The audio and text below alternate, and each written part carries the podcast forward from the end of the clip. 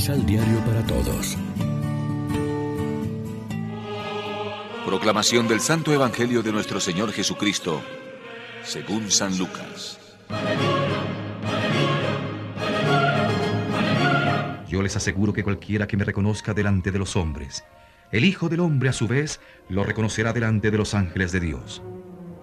Pero el que me desconozca en presencia de los hombres, será desconocido en presencia de los ángeles de Dios. Toda persona que critique al Hijo del Hombre podrá ser perdonada, pero el que calumnia al Espíritu Santo no tendrá perdón.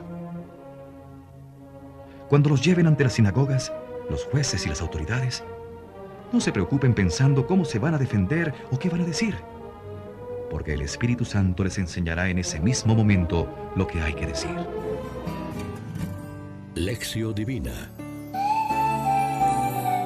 Hoy es sábado 16 de octubre y a esta hora como siempre nos alimentamos con el pan de la palabra que nos ofrece la liturgia. Ayer nos animaba Jesús a ser valientes a la hora de dar testimonio de Él, porque Dios nunca se olvida de nosotros. Si lo hace con los pajarillos y los cabellos de nuestra cabeza, cuánto más con cada uno de nosotros que somos sus hijos. Hoy nos da otro motivo para ser intrépidos en la vida cristiana. Él mismo, Jesús, dará testimonio a favor nuestro ante la presencia de Dios el día del juicio. Nosotros ya estamos empeñados hace tiempo en este camino de vida cristiana que no solo sucede en nuestro ámbito interior, sino que tiene una influencia testimonial en el contexto en que vivimos. Para este camino necesitamos ánimos porque no es fácil.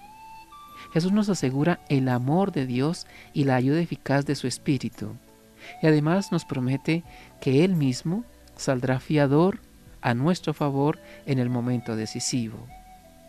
No se dejará ganar en generosidad. Si nosotros hemos sido valientes en nuestro testimonio, si no hemos sentido vergüenza en mostrarnos cristianos en nuestro ambiente. En los momentos en que sentimos miedo por algo, será bueno que recordemos estas palabras de Jesús afirmando el amor concreto que nos tiene el Dios Trino para ayudarnos en todo momento. Jesús calmó tempestades y curó enfermedades y resucitó muertos. Era el signo de ese amor de Dios que ya está actuando en nuestro mundo. También nos alcanza a nosotros. No tenemos motivos para dejarnos llevar del miedo o de la angustia. Reflexionemos.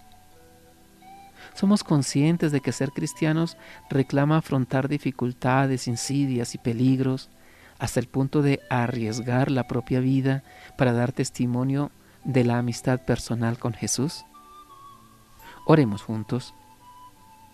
Señor Jesús, frente a la hostilidad del mundo tenemos la tentación de rechazar tus enseñanzas, pero tú nos dices, no teman.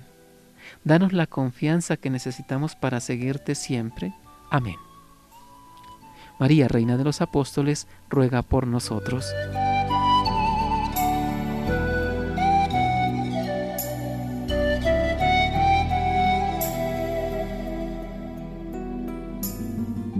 Complementa los ocho pasos de la Alexio Divina adquiriendo el emisal Pan de la Palabra en Librería San Pablo o distribuidores.